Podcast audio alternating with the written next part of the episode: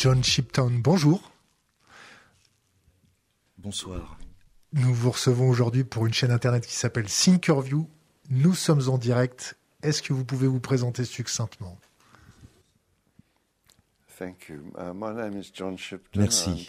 Je m'appelle John Shipton. Je suis le père de Julian Assange. Je suis en France pour sensibiliser et soutenir Julian dans son combat pour le libérer du système judiciaire du Royaume-Uni et du département de la justice des USA. Est-ce que vous pouvez nous résumer la situation de Julian? Qui est Julian et qu'est-ce qui se passe en ce moment uh,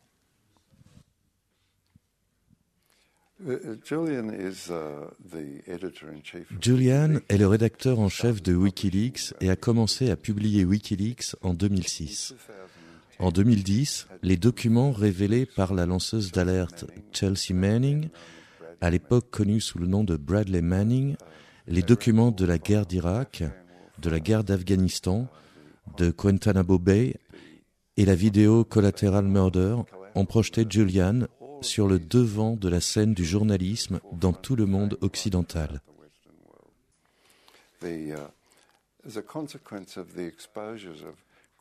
Suite à la révélation de ces crimes depuis 2010, Julian est poursuivi par les États-Unis par le biais du système de justice suédois, mais aussi par l'intermédiaire du Royaume-Uni ainsi que de l'Australie, son pays d'origine, qui est complice par son inaction. Voilà la situation actuelle. Pour euh, résumer, c'est 12 ans de malveillance féroce, incessante, de calomnie sans scrupules et de haine vicieuse qui ont harcelé Julian année après année après année, particulièrement au Royaume-Uni et aux États-Unis. Vous avez vu Julian quand la dernière fois? Hmm, La semaine dernière, jeudi dernier, nous lui avons rendu visite en prison. Chaque visite dure deux heures. Mais souvent, il n'amène pas Julian tout de suite. Je ne sais pas pourquoi. Et nous avons attendu 40 minutes, donc nous n'avons eu environ que 45 minutes d'entrevue réelle avec Julian. Est-ce que vous pouvez nous résumer son état de santé? Est-ce que vous pouvez nous résumer ces conditions de détention?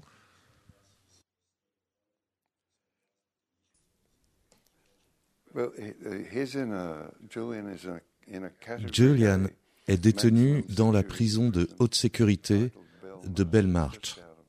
C'est dans la banlieue de Londres. Il n'y a que des terroristes, des assassins ou des violeurs.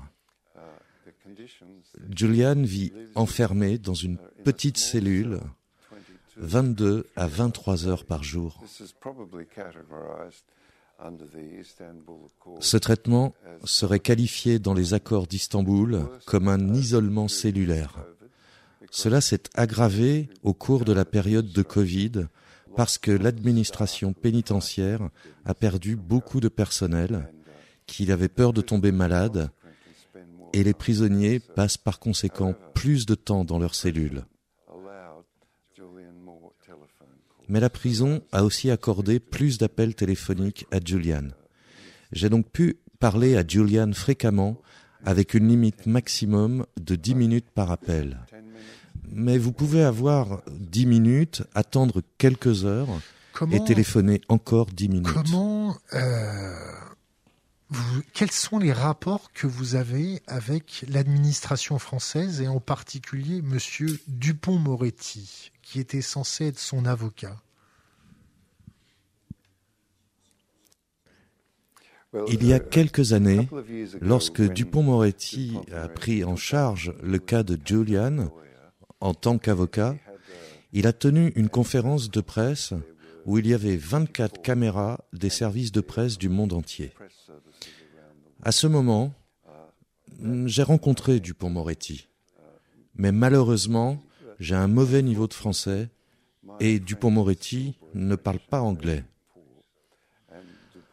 Donc les seuls échanges que nous avions eus étaient par l'intermédiaire euh, d'Antoine Veil, qui a travaillé avec Dupont-Moretti. Maintenant que Dupont-Moretti est ministre de la Justice, il a dû évidemment euh, abandonner le suivi juridique du cas de Julian et Antoine Veil, que j'aime beaucoup, dirige maintenant la défense de Julian en France. Est-ce que la France vous a proposé une assistante de quelque manière que ce soit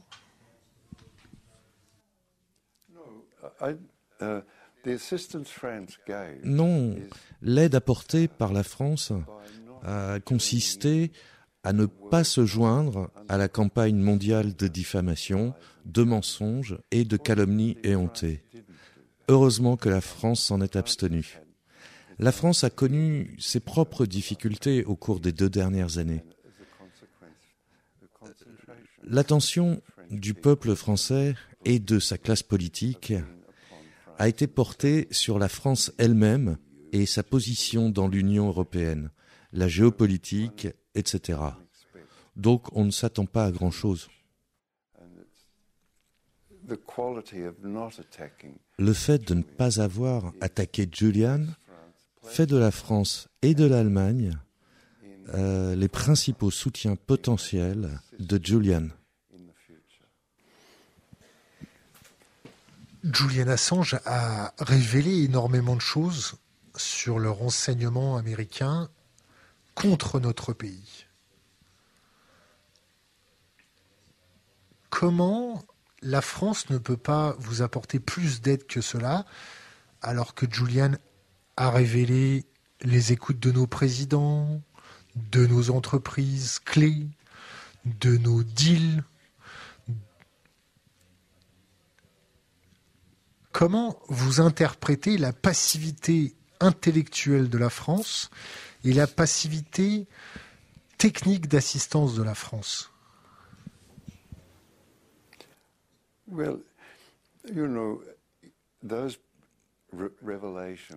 Vous savez que les révélations faites par Wikileaks et Julian ont rendu un grand service à la France en lui permettant de comprendre sa situation actuelle par rapport aux États-Unis et au Royaume-Uni, ainsi qu'au renseignement électronique britannique et à la NSA.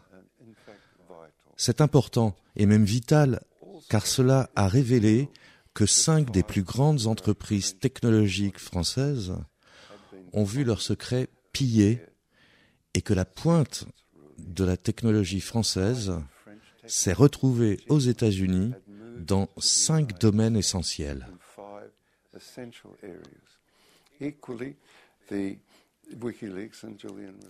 Wikileaks et Julian ont aussi révélé que la Banque centrale européenne avait été espionnée et montrer les efforts déployés par les États-Unis pour influencer les réflexions de la banque à leur profit. Un autre scandale, c'est l'ingérence dans les processus électoraux français par les écoutes de la NSA. Enfin, le coup de grâce, c'est le piratage du téléphone privé du président français. Tout cela doit, à mon avis, alerter les élites françaises euh, sur ces méthodes et les faire réfléchir sur comment y mettre fin.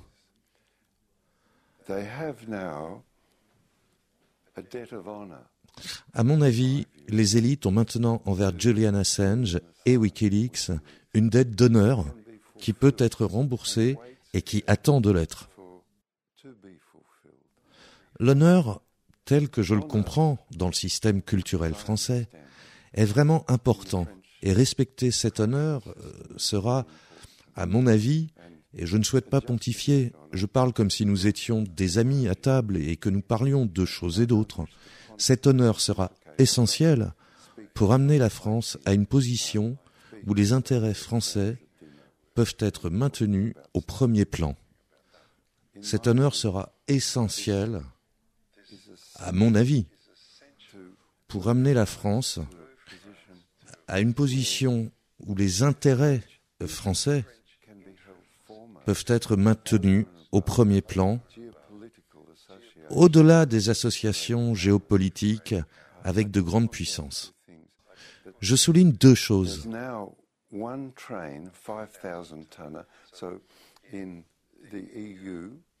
L'Union européenne a augmenté les capacités des trains de marchandises de 4270 tonnes à 5200 tonnes en améliorant les attaches entre les wagons.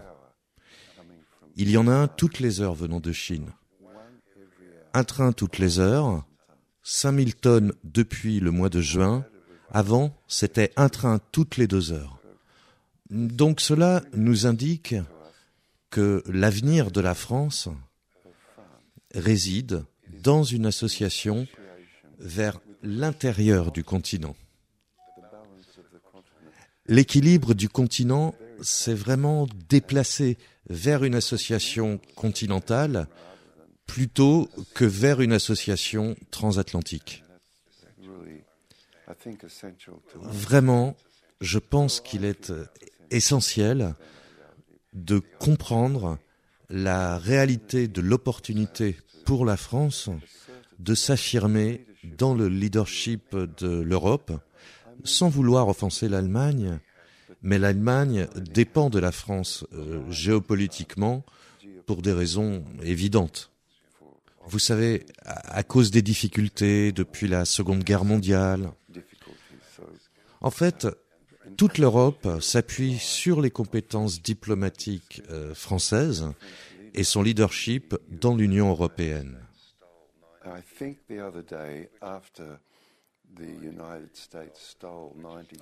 Je pense que les États-Unis ont non seulement volé 90 milliards de dollars, ce qui n'est pas une petite somme, mais ils ont aussi volé l'effort industriel de la France.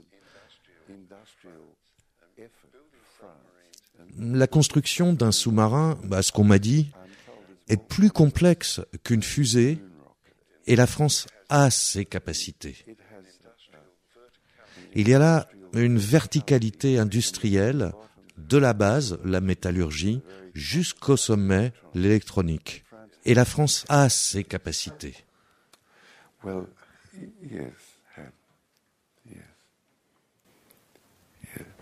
I've got another question. J'ai une autre question concernant votre attitude face à la surveillance que vous devez subir tous les jours.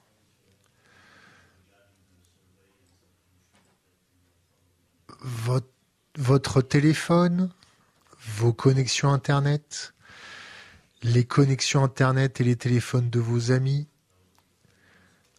les gens qui peuvent vous suivre, qui peuvent vous épier, vous surveiller, psychologiquement, comment vous faites pour encaisser et vous endurcir face à votre vie privée qui se réduit comme peau de chagrin?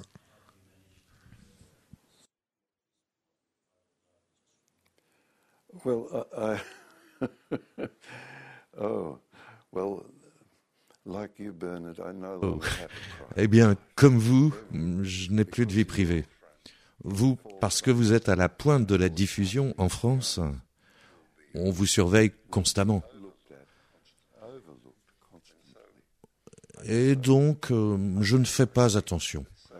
Ils me surveillent, mais jusqu'à présent, et grâce à Dieu, ils ne m'ont pas gêné. Ils n'ont publié aucun scandale de mon passé dans les journaux, et jusqu'à présent, euh, je ne fais pas attention et je pense que vous non plus ne faites pas attention, mais vous comprenez que nous sommes surveillés.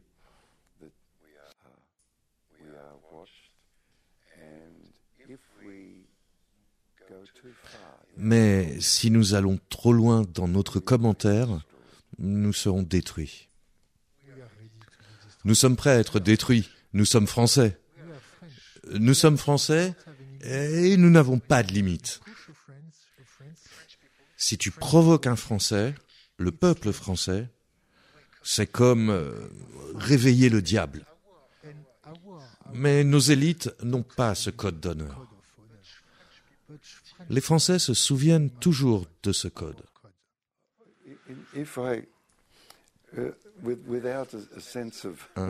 Sans aucune flatterie de ma part, euh, vous savez, depuis la prise de la Bastille, la France a été à l'avant-garde pour trouver des moyens de sortir des problèmes que les élites nous causent.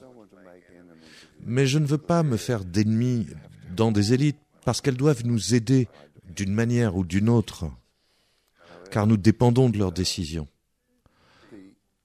Cependant, euh, le fondement de chaque société moderne,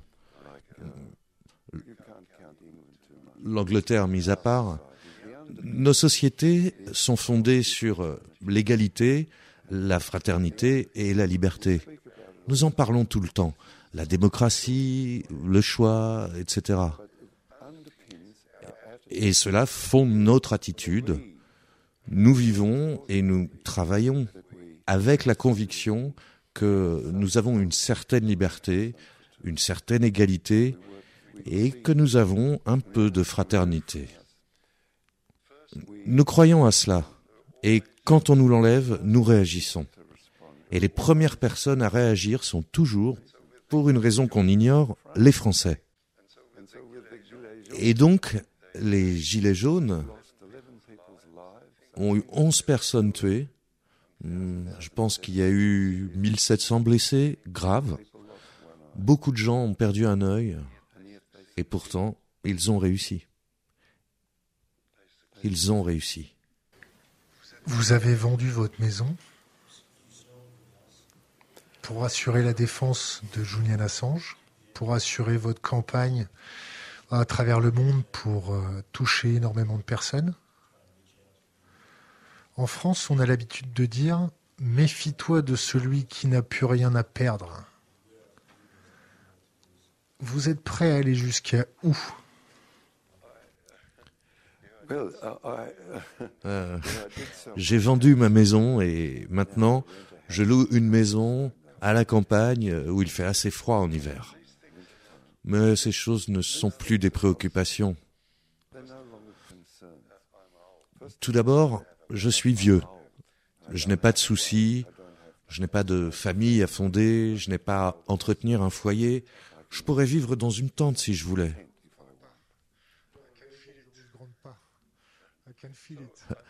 Donc, je suis heureux comme ça, et depuis trois ans, ma valise ne m'a pas quitté. J'ai été dans 50 pays. J'ai été à Berlin huit fois, et ainsi de suite. Donc je ne m'inquiète pas pour ça. Je ne m'inquiète pas pour le Covid. J'agis judicieusement. Je ne me fais pas d'ennemis parmi les gouvernements. Ce n'est pas mon travail de me faire des ennemis. Mon travail consiste simplement à trouver un moyen pour sortir Julian de là. C'est ça mon travail. En termes de vaccination, de soins, d'aide psychologique, est-ce que Julian a accès à la vaccination, accès aux moyens de protection comme des masques. Est-ce qu'il a assez de couverture? Est-ce qu'il a euh, été malade? Est-ce qu'il, euh, est-ce que l'administration pénitentiaire fait suffisamment attention à sa santé physique et mentale? Est-ce qu'il a une aide psychologique? Hmm, je ne pense pas. Je pense qu'il n'y a aucune justification pour qu'un éditeur, journaliste et intellectuel, qui n'a enfreint aucune loi, soit enfermé dans une cellule de prison de haute sécurité 22 heures par jour. Moi, je ne le pense pas. Pour ce qui est du suivi médical, Julian Assange dépend entièrement de l'administration pénitentiaire. S'il ne veut pas prendre de médicaments, c'est inscrit dans son dossier qui est présenté au tribunal. Et s'il veut prendre un médicament, c'est également inscrit dans son dossier et produit au tribunal. Pour les vaccins, il a été vacciné, bien sûr, parce que tous les prisonniers de la prison sont vaccinés. On a le choix sur rien. Il n'a aucun contrôle euh, sur son corps, ni sur rien d'autre. Sa seule possibilité, c'est de penser un jour après l'autre et même une minute après l'autre. Le reste est sous le contrôle total de l'administration pénitentiaire, car c'est une prison de haute sécurité. Tout ce qu'un détenu fait dans une prison de haute sécurité est surveillé. Sa cellule est fouillée régulièrement. Voilà la situation actuelle de Julian. Vidéo caméra Indicel. Est-ce qu'il y a des, caméras de vidéosurveillance dans sa cellule? Euh, Je ne sais pas. Mais dans la salle des visiteurs où ils nous placent quand je rends visite à Julian, il y a au plafond une caméra tous les trois mètres. Les autres, ils les placent sous un vide en mezzanine sans caméra. Mais nous, il nous place toujours sous la caméra haute définition qui permet la lecture labiale. Oui, programme de lecture labiale haute fidélité. Et nous sommes toujours placés là. Donc je parle à Julian de cette façon. Et quand je dois discuter de quelque chose, je parle comme ça, pour qu'il ne puisse pas lire sur mes lèvres. Quand vous avez appris euh, que la, CIA avait comme euh, plan l'assassinat ou le kidnapping de Julian Assange. Quelle a été votre réaction? Comment vous avez compris? Vous n'avez pas été surpris?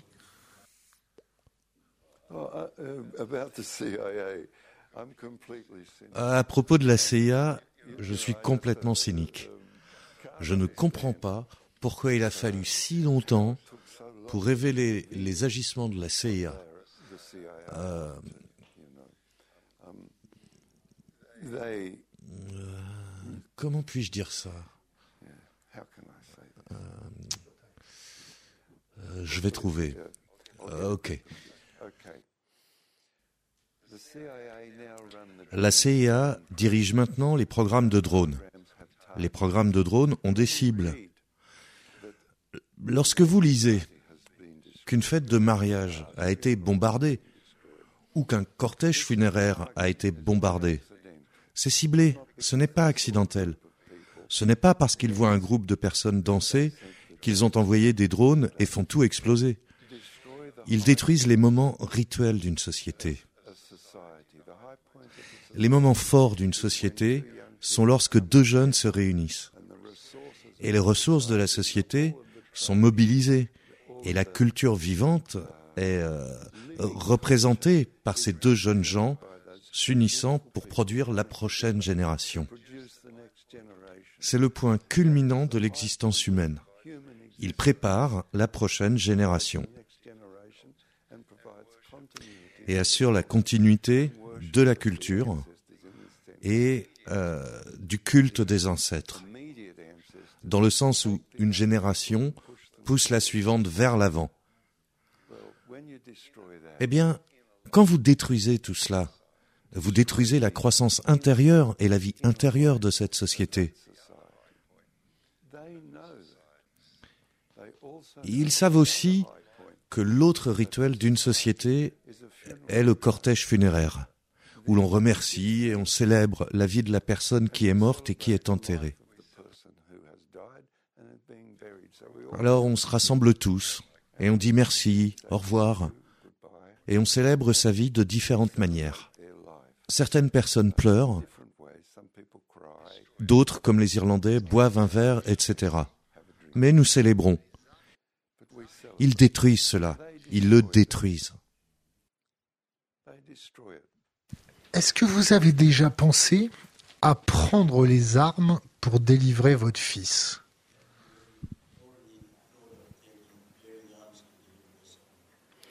Well, let, me, let me let me uh, let, let me have another question. Quand on voit les services secrets faire preuve de non de nonchalance, quand on voit des tentatives d'assassinat, quand on voit une ambassade qui a été infiltrée, quand on voit la calomnie, quand on voit euh, votre équipe calomniée, est-ce que vous n'êtes pas dit à la française, maintenant c'est terminé, je vais faire mon groupe commando et on va arrêter de, passez-moi l'expression, me chier dans les bottes. Ça pourrait, prendre, ça pourrait prendre plusieurs formes. Mais une forme plus violente que faire des kermesses, écrire des pancartes, faire des, sourires à des journalistes qui en ont rien à faire. Euh, vous savez, il y a une belle chose qui s'appelle la patience.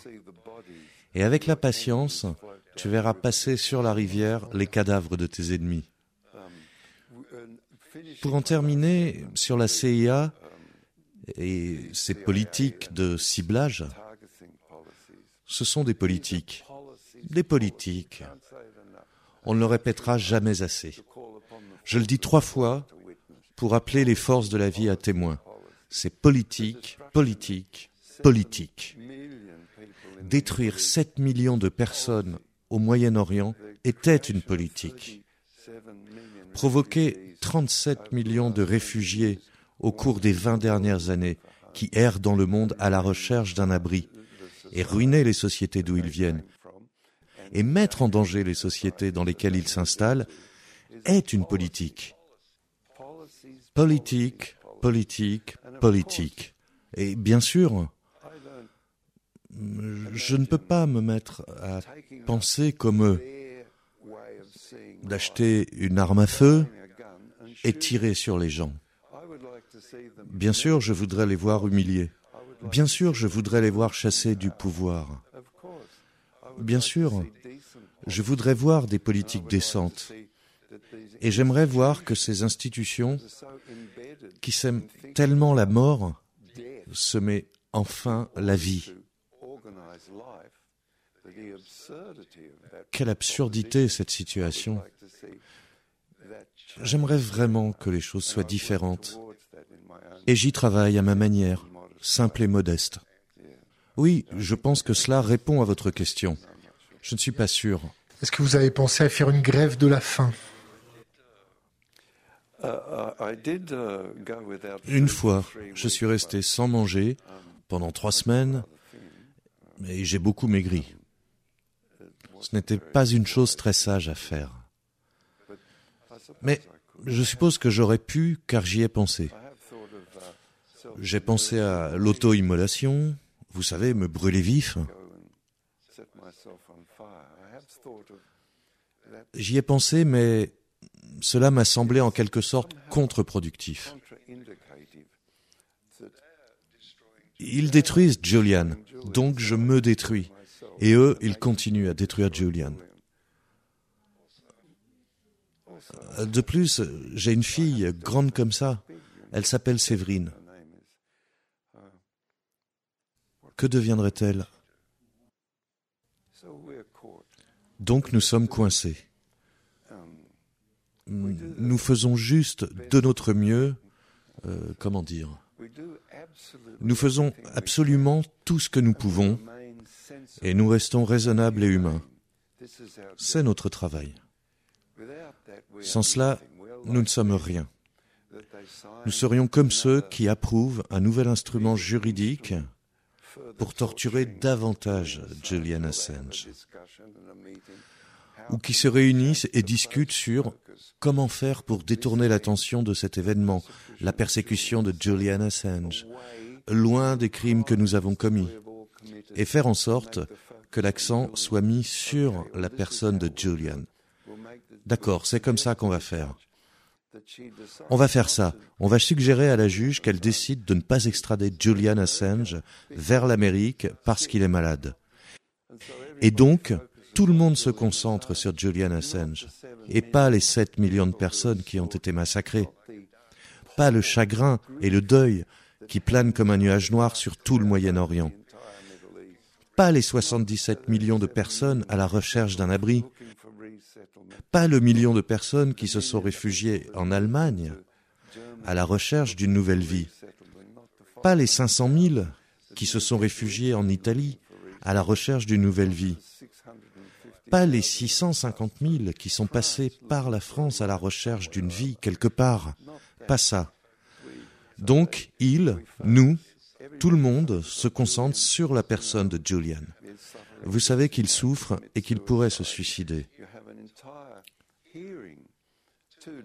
Et vous avez une audience de deux jours avec le juge en chef de la Haute Cour d'Angleterre où on n'aborde que le sujet de la santé de Julian. Au lieu de regarder les crimes et le rôle de la CIA que ces personnes ont commis au cours des 20 dernières années et qui ont été révélés par Wikileaks et Julian Assange, qui sont les crimes contre lesquels nous nous battons. Si Julian est extradé vers les États-Unis, si l'Angleterre laisse faire, qu'est-ce qu'on va faire? Qu'est-ce que vous allez faire? Je déménagerai aux États-Unis et continuerai à me battre. Je ne sais pas. Je ne peux pas abandonner. Je veux dire, non, je n'ai pas pensé à céder. Je n'utilise pas l'espoir comme un outil. Je n'utilise pas l'optimisme comme un outil. Je fais face chaque jour. Je combats au mieux de mes capacités chaque jour. Bien sûr, il y a des jours meilleurs que d'autres. Vous savez, certains jours on est bon, d'autres moins, mais c'est ce que je fais. Je n'utilise jamais l'espoir comme un outil d'énergie. Je donne de l'espoir aux autres, bien sûr. Je n'aime pas être méchant. Mais je ne l'utilise pas pour sortir du lit. Je sors du lit parce qu'il y a énormément de choses à faire. Quand est-ce qu'est attendue la décision britannique sur la demande d'extradition des États-Unis? Vous savez, après l'audience des 27 et 28 octobre 2021, un avocat devant le tribunal m'a dit que c'était une question de semaines. Puis un autre avocat m'a appelé et il m'a dit au moins six semaines. Puis j'ai lu dans le blog de Alexander Mercouris que ce serait à la mi-janvier. Donc c'est très difficile à savoir. Quels sont les recours si le Royaume-Uni accède à la demande, à cette demande d'extradition? Si l'extradition est acceptée en appel, Julian fera appel à la Cour suprême. Si l'extradition est refusée, les États-Unis feront également appel. Après deux ans de détention provisoire, Julian a le privilège, si on peut appeler ça ainsi, de faire appel à la Cour européenne des droits de l'homme pour demander une mise en liberté sous caution. La Cour européenne des droits de l'homme décidera et probablement dira oui, plus que probablement, validera sa sortie sous caution. Mais cette décision n'est pas contraignante pour le Royaume-Uni qui peut les envoyer balader.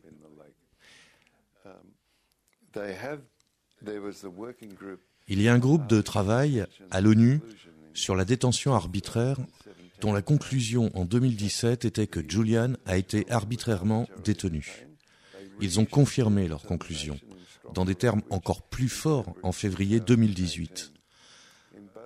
Dans les deux cas, le Royaume-Uni a répondu ⁇ ça ne nous intéresse pas ⁇ De même, Niels Melzer, le rapporteur des Nations Unies sur la torture, professeur de droit international à l'université de Glasgow, a publié un rapport indiquant que Julian était soumis à des tortures psychologiques depuis dix ans.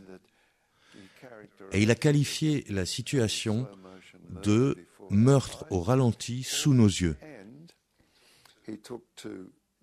Et il a fait venir à la prison deux psychiatres spécialisés pour examiner Julian et aussi euh, des médecins spécialisés sur ces questions.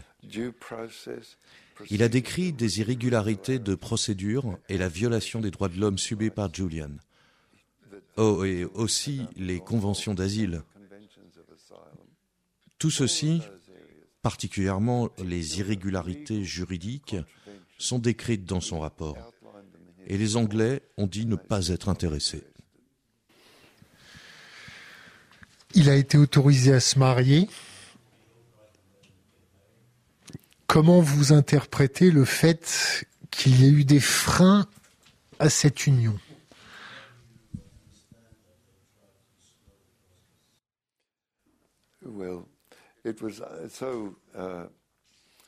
C'était une demande administrative faite par Julian et Stella au gouverneur de la prison. Peut-on se marier? Demande également faite au ministère de la Justice. Peut-on se marier? La réponse a été retardée et retardée et retardée. Donc, les avocats de Julian ont dit, nous vous poursuivrons au tribunal après une certaine date. 24 heures avant cette date, ils ont dit oui. Un avocat m'a appelé, un ami proche, qui a dit John, ils auraient perdu s'ils avaient été devant les tribunaux. Ils n'ont donc réagi que par force majeure, sans aucun autre sentiment que l'exercice du pouvoir.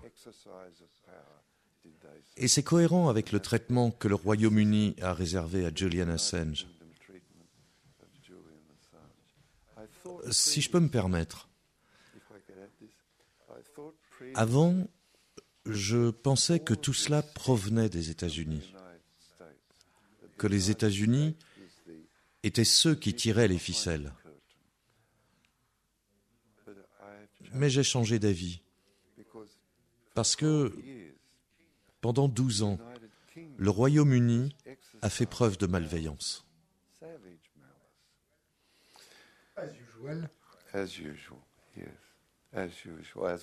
Une malveillance sauvage, oui, comme d'habitude. Nous l'avons vu la semaine dernière dans le différent sur la pêche. Méchanceté sauvage, sans scrupules, des mensonges scandaleux et des calomnies pendant douze ans.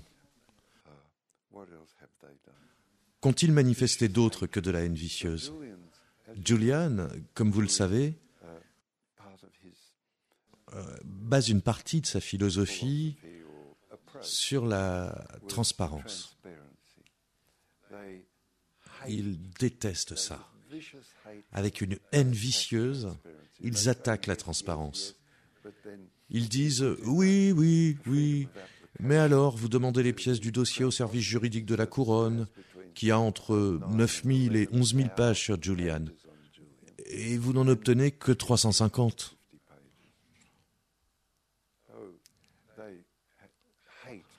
Oh, ils détestent la transparence.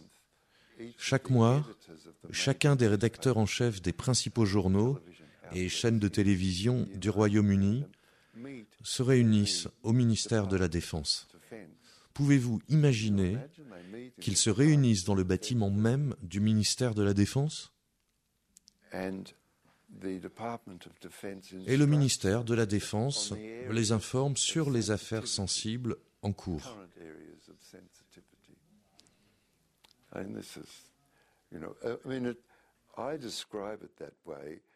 Et je vous le décris de la façon, dans leurs propres termes, le ministre de la Défense comme aide à la production d'informations et transparence. Mais c'est en fait un contrôle supplémentaire, car vous savez que le Royaume-Uni a des avis D-Notice. S'ils émettent un avis D-Notice, vous ne pouvez dire à personne que vous avez reçu un D-Notice, ni dire quel est le sujet du D-Notice.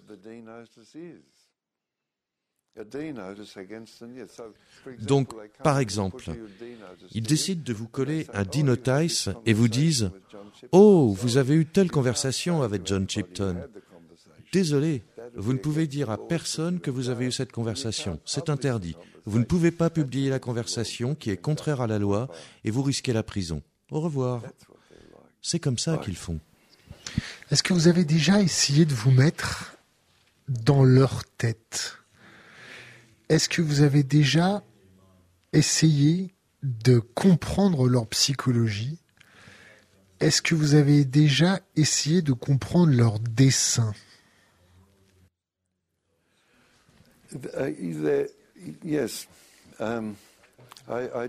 Oui, je l'ai fait uh, avec l'aide de John Pilger, um, qui, soit dit en passant, est à l'hôpital avec une pneumonie. Je m'inquiète pour lui car c'est un ami très proche. Vous pourriez lui envoyer vos salutations. Si vous avez le temps, je vous donnerai son adresse email.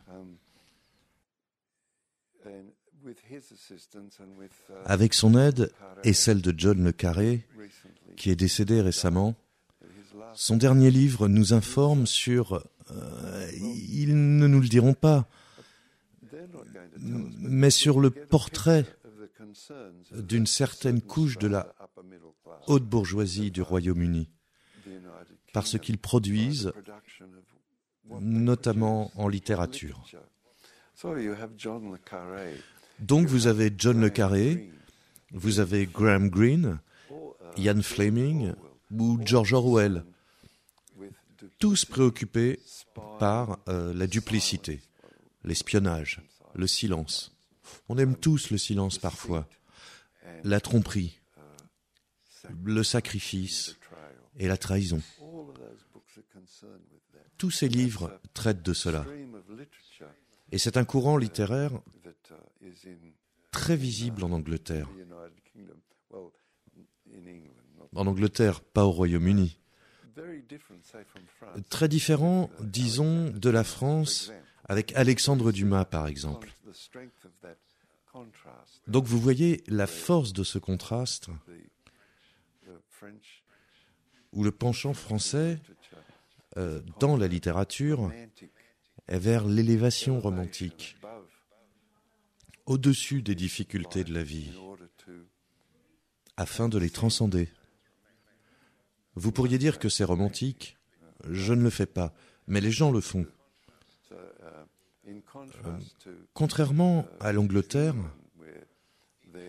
où règne une imbrication complexe de tromperie, de silence, de trahison, où la duplicité est un trait répandu.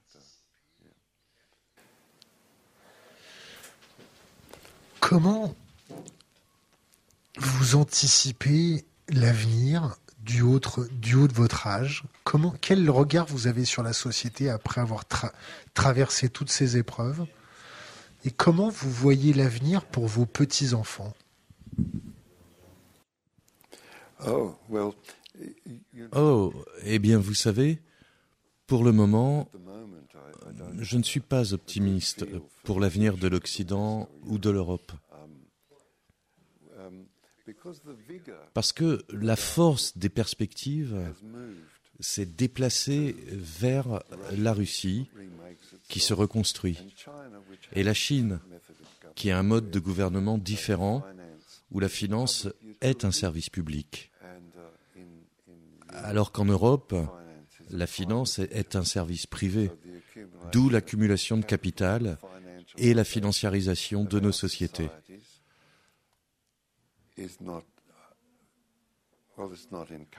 Ce n'est pas encourageant pour moi de penser que ma petite fille, ma fille, passera sa vie à payer une hypothèque ou rembourser un crédit.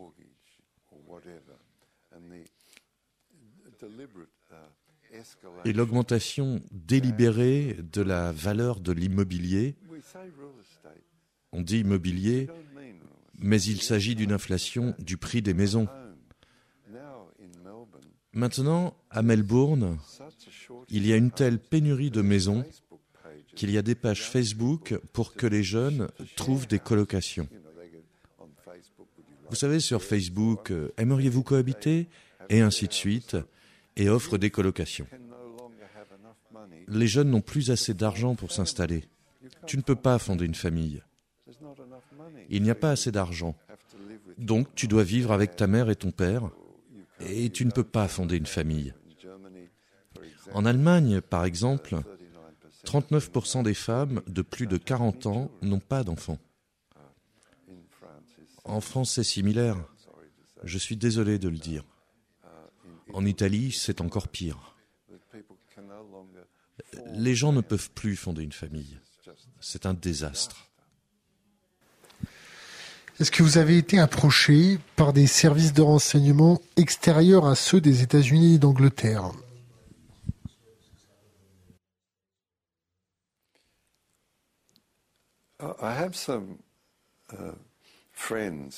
J'ai deux amis qui, uh, anciens des services secrets australiens, euh, pas exactement les services secrets. Uh, Soyons précis. Une des techniques est de détourner notre énergie vers des impasses. Allez et faites ceci, et nous vous donnerons de l'aide et de l'argent. Mais allez-y et faites ça. Et ça m'est arrivé aux États-Unis. Je n'y ai pas prêté attention. Ça m'est arrivé au Royaume-Uni. Mes deux amis qui sont dans l'un ou l'autre aspect des services secrets en Australie sont très francs, serviables et prudents. On dit tout le temps que il y a, une légende urbaine chez les journalistes qui est que la Russie avait prévu d'exfiltrer Julian depuis l'ambassade depuis l'ambassade d'Équateur. Est-ce que c'est vrai C'est pas vrai? C'est encore des journalistes qui se sont fait monter la tête?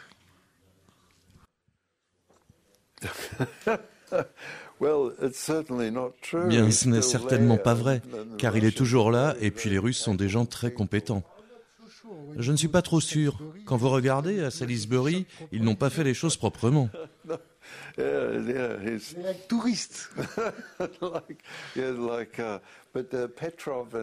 Mais Petrov et Boroshov se promènent tout le temps. J'ai vu des photos d'eux dans un avion l'autre jour. Petrov et Boroshov. Cette comédie s'est propagée dans le monde entier et c'est devenu ridicule.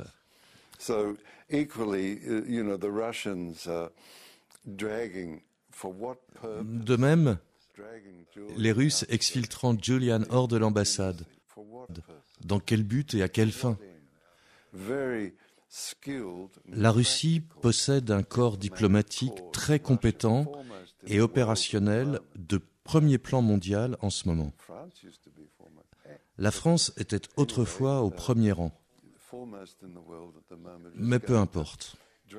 La Russie, qui est au premier plan, exfiltrant Julian et risquant une fusillade devant Harrods, c'est juste un délire, un délire complet. Il y a quelques années, quand Julian recevait beaucoup de visiteurs à l'ambassade, on disait qu'il y avait un trou dans le sol, qu'il sortait et entrait par un des tunnels sous Harrods, parce que sous Harrods, il y aurait beaucoup de tunnels, et donc qu'il sortait par ces tunnels pour aller en boîte de nuit. C'est juste un fantasme que les gens fabriquent.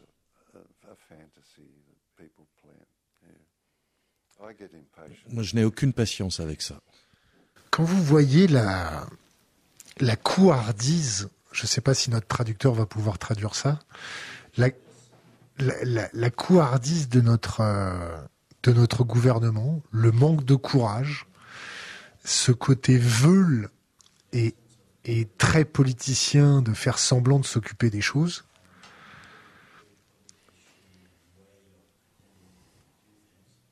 Est-ce que vous avez un message à leur faire passer? Uh, Oui, tu sais, la substance et la force d'un gouvernement, c'est l'unité du peuple derrière lui. C'est vital. La seule force d'un gouvernement, c'est la force de son peuple, pas ses arrangements, pas boire du champagne avec cette femme qui est venue à Paris l'autre jour. Je ne me souviens plus du nom, Harris ou quelque chose comme ça. Ah, la vice-présidente des États-Unis, ce pays qui ment tout le temps. Oui, c'est ça. Ils ont bouclé tout le quartier pour qu'on ne puisse pas circuler alors qu'elle était en visite. Uh, um, I don't want to- Comment le dire? Un ministre d'État de la France buvant du champagne avec un autre ministre d'État, États-Unis ou autre, ce n'est pas ça qui fait la sécurité et l'unité d'un pays. La sécurité et l'unité et la force du pays.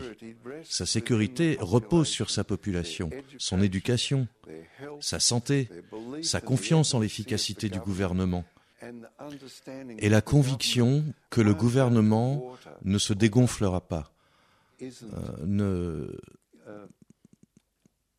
ne fera pas preuve de lâcheté face aux menaces et aux intimidations, qu'il trouvera un moyen, par ruse, fourberie ou mensonge, trouvera un moyen de protéger le pays, plutôt que de dire "Oh, well, you can buy Bon d'accord, vous pouvez acheter la moitié all." seulement du pays, mais pas plus. Ce genre de faiblesse, de lâcheté. Et nous comprenons tout cela. Et nous retirons notre soutien au gouvernement et nous occupons nos esprits avec des distractions. Et le gouvernement s'en rend compte. Et quand il doit faire des choses vraiment importantes, comme organiser une pandémie, une réponse à une pandémie, et amener les scientifiques à examiner la pandémie de près et demander à d'autres scientifiques d'évaluer les statistiques et d'amener d'autres scientifiques à évaluer pourquoi euh, les États-Unis veulent que le monde entier se vaccine. C'est pour protéger l'économie. Pour quelque raison que ce soit, pour quelque raison que ce soit, notre croyance dans le gouvernement, que ça va se passer comme ça, donnera de la force au gouvernement. Une fois qu'il aura pris ses décisions, de les instituer, nous y croirons, nous les mettrons en œuvre, nous l'aiderons. Mais après, après, je ne veux pas insulter les gens, mais après Hollande, couille molle ou Sarkozy, qui veut tellement être président qu'il dit je vais faire un accord avec vous, vous pouvez prendre le commandement de la force de frappe de l'OTAN et je peux être président.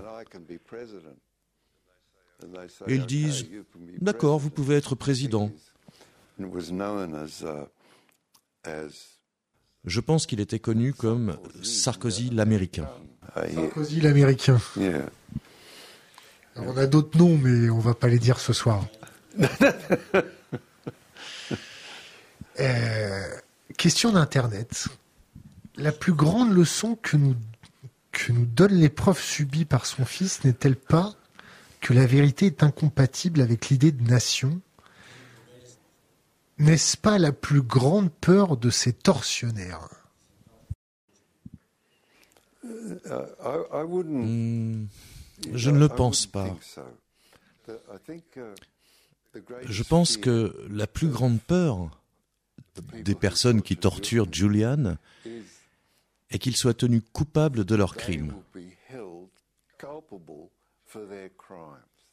C'est leur peur.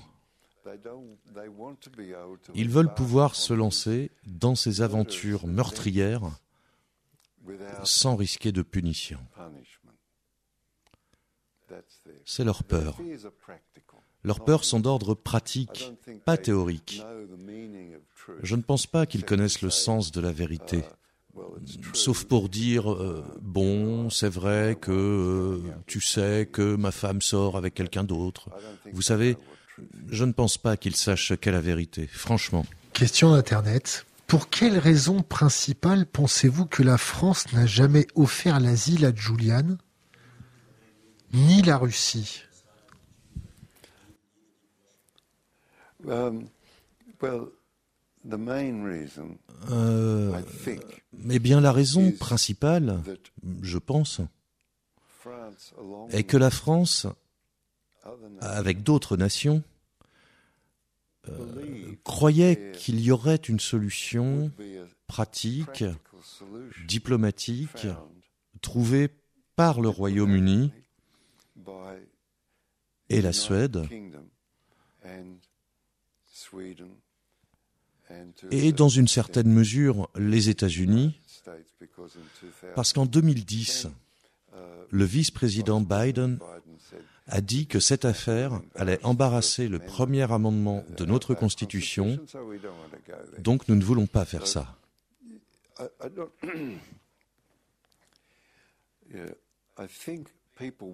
Je pense que les gens ont attendu. Et au final, mais ils ont attendu trop longtemps.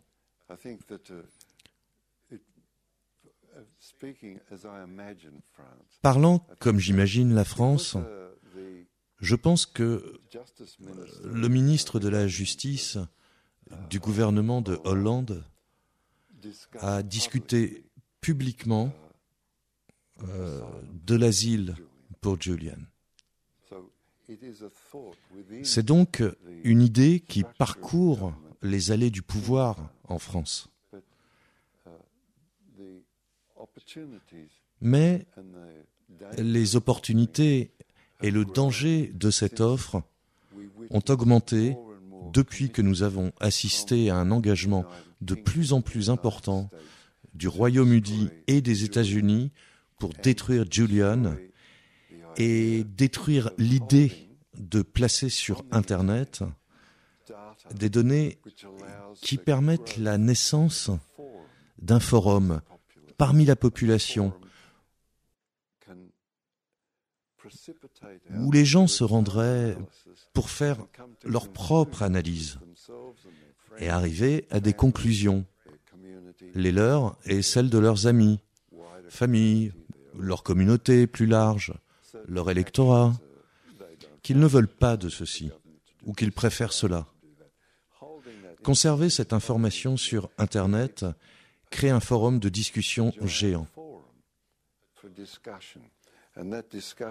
Et cette discussion accélère notre compréhension. Vous pouvez voir les résultats. Si je peux passer en revue euh, l'année dernière, je vais essayer de le faire d'une manière intéressante. Donc, les dossiers de Guantanamo, Collateral Murder, où nous avons vu le meurtre de 18 personnes, les fichiers sur la guerre d'Irak, les documents de la guerre d'Afghanistan, ils ont eu un effet sur la population des États-Unis et les pays anglophones, bien plus grand que sur les populations non anglophones. Ça se précipite comme la pluie et imprègne le sol de la culture. Les empires réagissent très lentement, mais imbibant le sol, la culture, cela a provoqué un résultat. Et ce résultat s'est manifesté de deux manières. Un aphorisme a surgi du peuple, un aphorisme qui a surgi comme un fait historique, des guerres sans fin. Ce n'est pas venu d'en haut, c'est venu d'en bas, pour décrire une réalité objective. Une circonstance politique résultant d'une action de l'État, des guerres sans fin. Puis, petit à petit, la population a retiré son soutien. À mesure qu'elle devenait pacifique, pas anti-guerre, pas pro-guerre, mais pacifique. Nous ne voulons pas de guerre. Ça suffit. Les guerres ont pris fin. Celle d'Afghanistan a pris fin.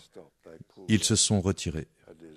Ce qui fut un désastre pour eux, mais génial pour nous. La guerre d'Irak aussi, c'est fini, ils sont partis. Guantanamo est presque fermé. 80 personnes y sont encore. Ils ne trouvent pas de place pour eux, mais ils veulent la fermer. Cette excroissance immonde sur la face de la justice dans ce monde. En Syrie, ils sont sur le point de partir et d'être vaincus. Le désastre de la Libye est reconnu par tout le monde maintenant comme une tragédie.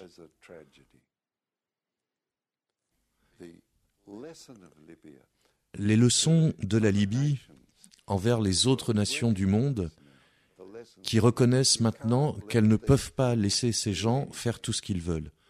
Ils doivent respecter les lois. Vous pouvez donc voir que ces révélations ont pour effet d'arrêter les guerres. One more example. No, there's three more, but I'll do one more. Come on. Okay. One of the cables released Un des câbles divulgués est un câble américain de l'ambassade de la zone verte de Bagdad au département d'État. Il a été publié par Wikileaks, également publié bien sûr par le site de Krypton de John Young et également publié par le magazine Freitag. Parlons de celui-ci. Un groupe de soldats américains est entré dans une maison avec une famille complète et a tué tout le monde. Les enfants, les mères, les pères, les oncles, les tantes, les frères, les sœurs. Ils ont tué tout le monde. Craignant de se faire prendre pour ce crime, ils ont ordonné une frappe aérienne sur la maison et ont effacé pour toujours toute trace de l'existence de cette famille. Cela a été décrit dans un document qui a été lu par les membres du Parlement irakien et d'une manière, par on ne sait quelle magie, le Parlement de ce pays détruit a rassemblé le courage, la force de la volonté, le cran, et a dit Nous ne signerons pas l'accord sur les forces armées, le SOFA. Nous ne signerons pas. Tout soldat américain, tout soldat allié de l'Amérique et ses alliés qui commet un crime en Irak sera jugé pour ce crime, point final. Et ils ont retiré les troupes. Une révélation a arrêté une guerre vraiment importante. Une révélation a arrêté la guerre en Irak. Et ils ont dû s'y prendre ensuite d'une manière différente, en soutenant ISIS et tout cela. Mais une révélation a arrêté une guerre. Votre travail de journaliste peut arrêter des guerres. Un autre exemple. Les câbles couvraient aussi l'expulsion des habitants des îles Chagos. Tous, y compris les chiens, ont été enlevés des îles Chagos et balancés à l'île Maurice. Une des îles a été cédée aux États-Unis pour y construire une base aérienne que nous connaissons tous comme Diego Garcia. Les habitants de l'île de Chagos et leurs avocats ont vu le câble et ont attaqué le Royaume-Uni devant la Cour internationale de justice et ont gagné. Le Royaume-Uni a fait appel, mais ils ont gagné à nouveau et sont en train de demander une indemnisation. Un autre exemple.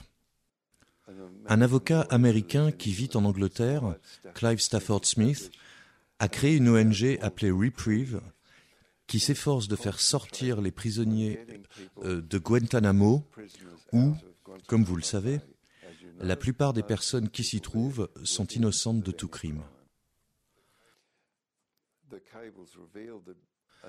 Les câbles ont révélé qu'un citoyen anglais ou britannique était torturé en se faisant couper le pénis en morceaux. Il a pu plaider pour la libération des personnes. C'est une autre situation. Donc, arrêter les guerres, rendre la justice, rendre la justice et indemniser les habitants de l'île Chagos. Et finalement, sur l'environnement. Cette histoire est moche.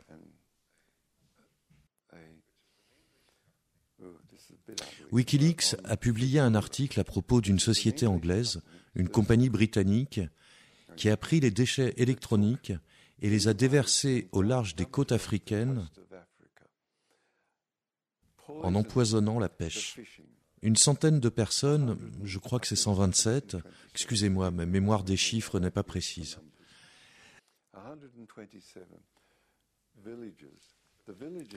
Les villages ont été détruits car les habitants ne pouvaient plus se nourrir. mais 127 sont morts empoisonnés, se vidant les boyaux, incapables de marcher à cause de la détérioration de leur système nerveux. Vous savez, leurs nerfs ne fonctionnaient plus. Cela a été publié et a permis aux avocats et aux ONG d'aider et de demander des indemnisations. Et le déversement de déchets électroniques au large des côtes africaines a cessé. Vous avez sûrement dû lire la partie sur Abu Ghraib et la partie sur Guantanamo sur les techniques de torture employées par les États-Unis. Quelles sont pour vous la pire chose que vous avez pu lire faite sur des hommes? Par d'autres hommes Vous savez, la pire chose que j'ai jamais lue étaient les notes de John Yoo, qui était le ministre de la Justice des États-Unis, où il argumente que la torture est acceptable. Tous les pays du monde, les Nations Unies, l'Amérique elle-même avaient interdit la torture. Et là, on a John Yoo, le ministre de la Justice des États-Unis du gouvernement Bush II, qui essaye de convaincre que la torture est acceptable à leurs yeux. De cela a découlé l'ouverture des sites clandestins en Pologne, des sites clandestins en Ukraine et ailleurs.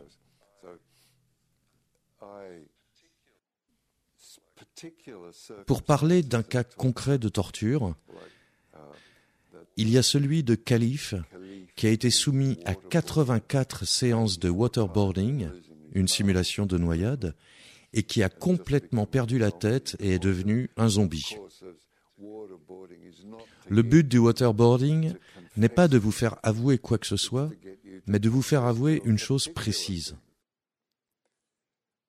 Les gens ne réalisent pas que le but de cette torture est de vous faire dire une chose particulière. Que ce soit pour dire qu'ils ont fait exploser des tours ou n'importe quoi d'autre que les sadiques ont en tête. Mais ce que j'ai trouvé particulièrement écœurant, c'est la promotion du sadisme comme politique du gouvernement des États-Unis. C'est bien au-delà du révoltant. Est-ce qu'un jour vous pardonnerez aux États-Unis, ou du moins au gouvernement américain?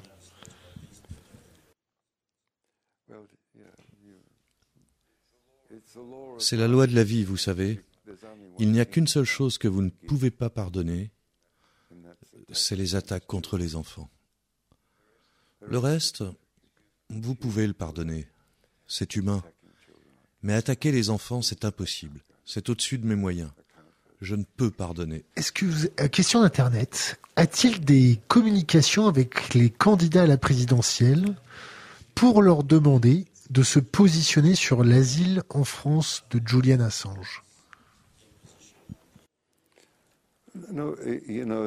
Vous savez, j'ai pour règle de n'avoir avec les politiciens que des conversations privées et de ne pas les rencontrer si possible. Je travaille, euh, je travaille à partir de, de la base.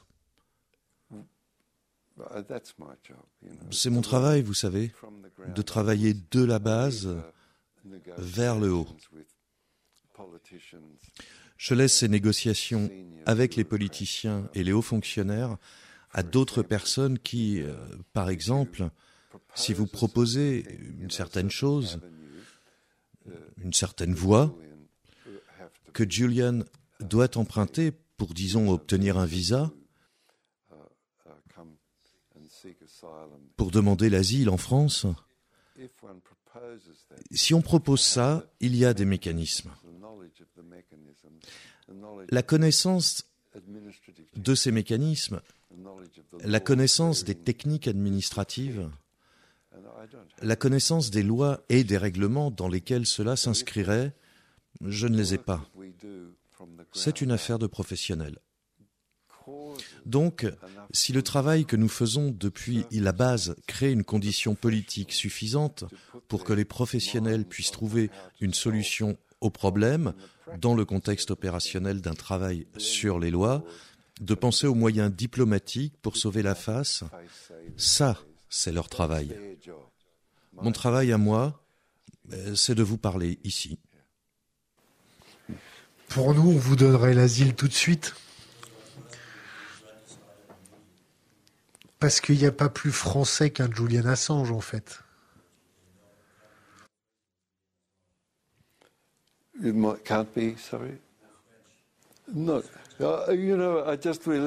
Ah, c'est un bon sujet et on peut commencer par là.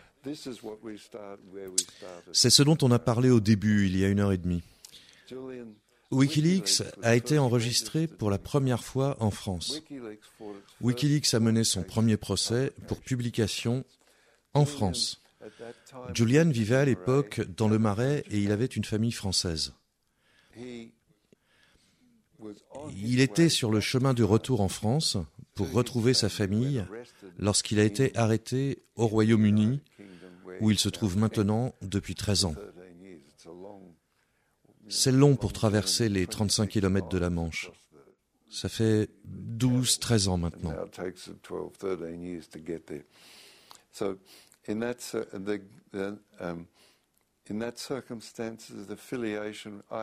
Et il y a filiation. J'ai un petit enfant en France et je suis préoccupé, à ma modeste façon, pour la France.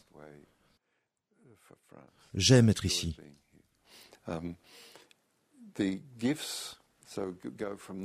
De là, on peut passer aux cadeaux que Julian et Wikileaks ont fait aux élites de la France et, par conséquent, au peuple français. Les sujets que nous venons de couvrir rapidement, l'écoute par la NSA, des appels téléphoniques du président français, même des appels privés, les appels privés à sa femme euh, pour lui dire est-ce qu'on peut avoir une bouteille de vin au dîner ou autre, des conversations privées. La manipulation du système électoral français. Ils ont révélé comment cela a été accompli et quand cela a été fait. L'écoute et la manipulation de la Banque centrale européenne, mon Dieu, tellement important.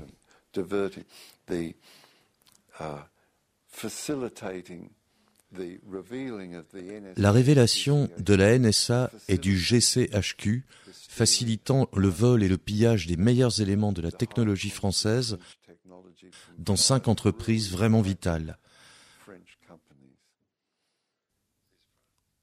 Donc vous savez, Julian est la France.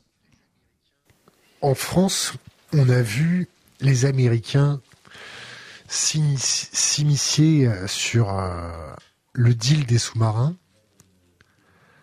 on aurait pu attendre comme mesure de rétorsion de la France qu'elle donne l'asile à Julian Assange. Comment vous expliquer qu'on l'ait toujours pas fait? C'est à cause du fait que la France est dépendante en termes de renseignements américains c'est à cause que la France ne serait pas ou ne sera pas capable d'assurer la sécurité de Julian sur son propre territoire contre les services secrets américains qui tenteraient de l'assassiner?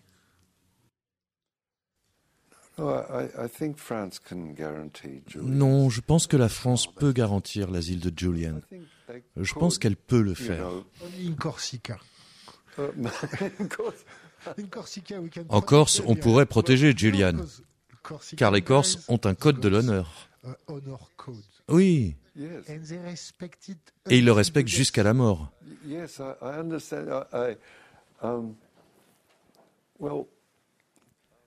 Oui, c'est intéressant.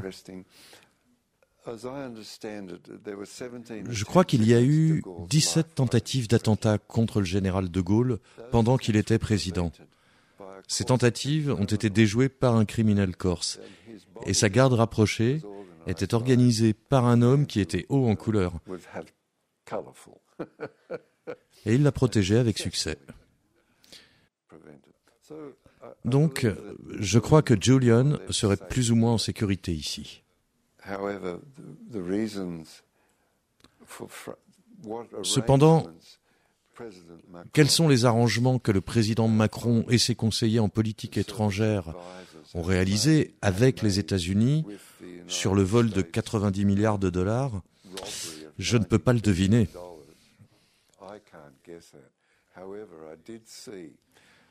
Mais j'ai vu que la vice-présidente des USA, Kamala Harris, a effectué une visite officielle en France pour, en quelque sorte, s'excuser. C'est une insulte. C'est une insulte. Oui, c'est une insulte. Ils envoient le second couteau pour s'excuser. C'est une blague. Et vous savez quoi? Nous n'avons pas d'ambassadeur américain en France, seulement un chargé de mission. Cela prouve le respect qu'ils ont pour nous. C'est beau. Désolé de vous perturber. Non, non, j'essaye de montrer le ridicule de cette visite. Ils bloquent les Champs-Élysées et ils baladent le cortège. Cela coûte de l'argent aux Français. Comme si le vol de 90 milliards de dollars était une faveur rendue à la France. C'est très comique. De quoi être mécontent. Je spécule, enfin non, j'ai lu que les gens spéculent que dans les cinq prochaines années, à cause de la révolution colorée contre De Gaulle en 68, qui m'a choqué parce que j'étais jeune à l'époque, j'étais du mauvais côté. La compréhension des révolutions colorées et de leur fonctionnement implique qu'au cours des cinq prochaines années, la France, ainsi que les pays associés, devra faire tous les efforts possibles pour gagner petit à petit, année après année, mois après mois, minute après minute, une plus grande indépendance afin que ce genre de choses ne se reproduise plus.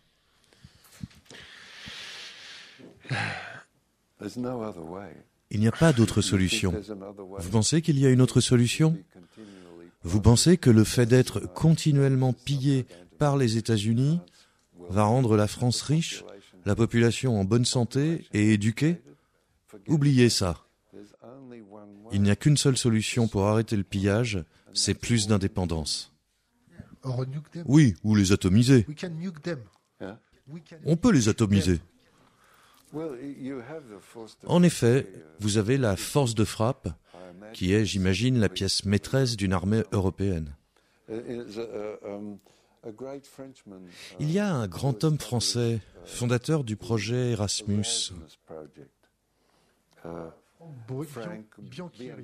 Frank Biancheri.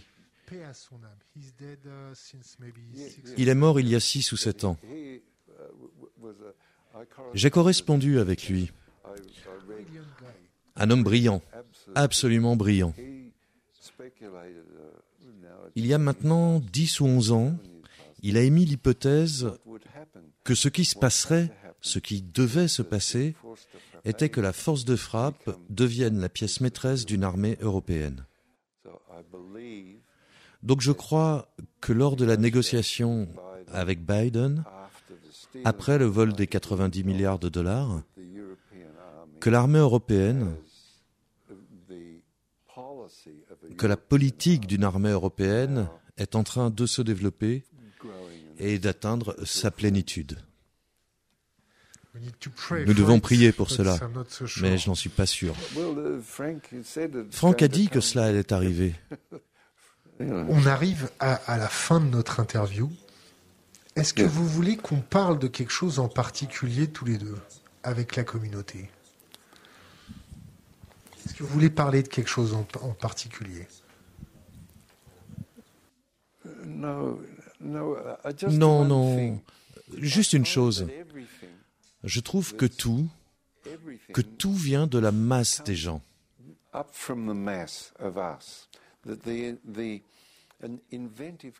La capacité d'invention repose dans l'âme de la nation ou, pour ne pas utiliser un langage religieux, euh, dans le peuple lui-même. Et tout ce qu'il faut, c'est que nous parlions ensemble de nos préoccupations et cela crée les conditions euh, sociales et politiques d'un changement historique. C'est tout ce qui est nécessaire. Nous n'avons pas besoin de faire des efforts spéciaux pour aller euh, à la Sorbonne ou autre, bien que l'éducation soit importante. Mais discutons ensemble de nos préoccupations. Et vous verrez, vous verrez que les gilets jaunes se manifesteront à nouveau dans d'autres domaines. Gilets jaunes. Parfait. Le phénomène se manifestera encore, encore et encore. C'est ma conviction. Est-ce que vous avez trois livres à recommander à notre communauté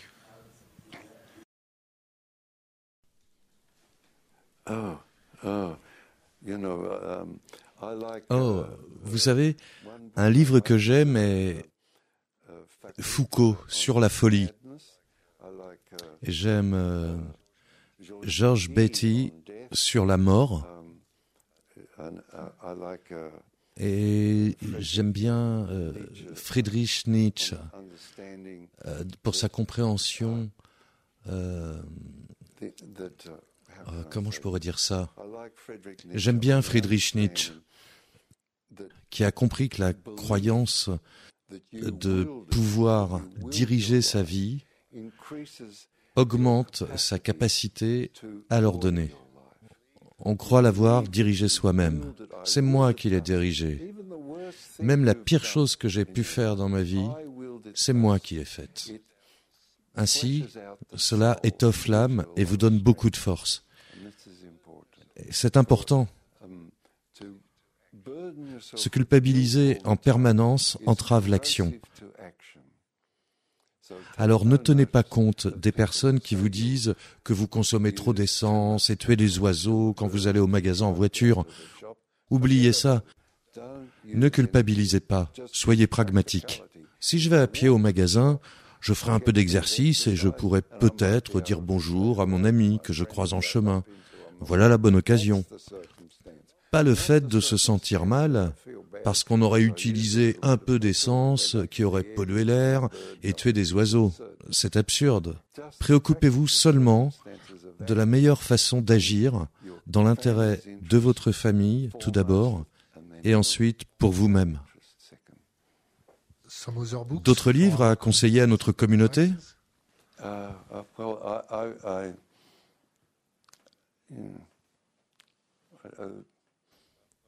Oh, je n'en ai pas en tête. Il y en a trop. Est-ce que vous avez un autre conseil pour les jeunes générations?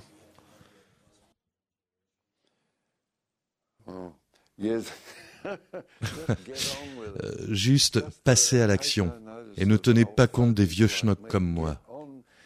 Passer à l'action, c'est une chose vraiment fabuleuse. Le temps, comment dit-on le temps en français? Tu es le temps, le Zeitgeist. L'air du temps. Votre Zeitgeist, votre air du temps, est tellement différent de celui de mon époque. Quand j'étais jeune, nos préoccupations étaient l'habitat, l'éducation, euh, la distribution des richesses, la construction d'une nation, parce que nous étions juste après la Deuxième Guerre mondiale, et c'était là nos préoccupations. La cohésion d'un pays, offrir un système de santé, offrir des possibilités d'éducation à égalité pour les hommes et les femmes, c'était ça nos préoccupations. Votre zeitgeist, votre ère du temps est tellement différent que je n'ai pas de conseils qui correspondent. qui conviennent à vos conditions.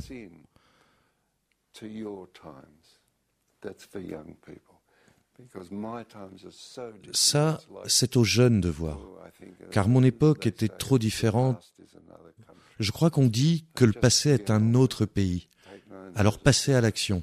Ne prêtez pas attention à ceux qui prétendent vous culpabiliser. Je crois qu'il est dit dans la Bible, quelque part, que c'est Satan qui veut que vous vous sentiez coupable. La culpabilité euh, est une douleur destructrice provoquée par les accusations d'autres personnes. Prenez du recul et agissez selon vos propres intérêts et ceux de votre famille. John, thank you so much.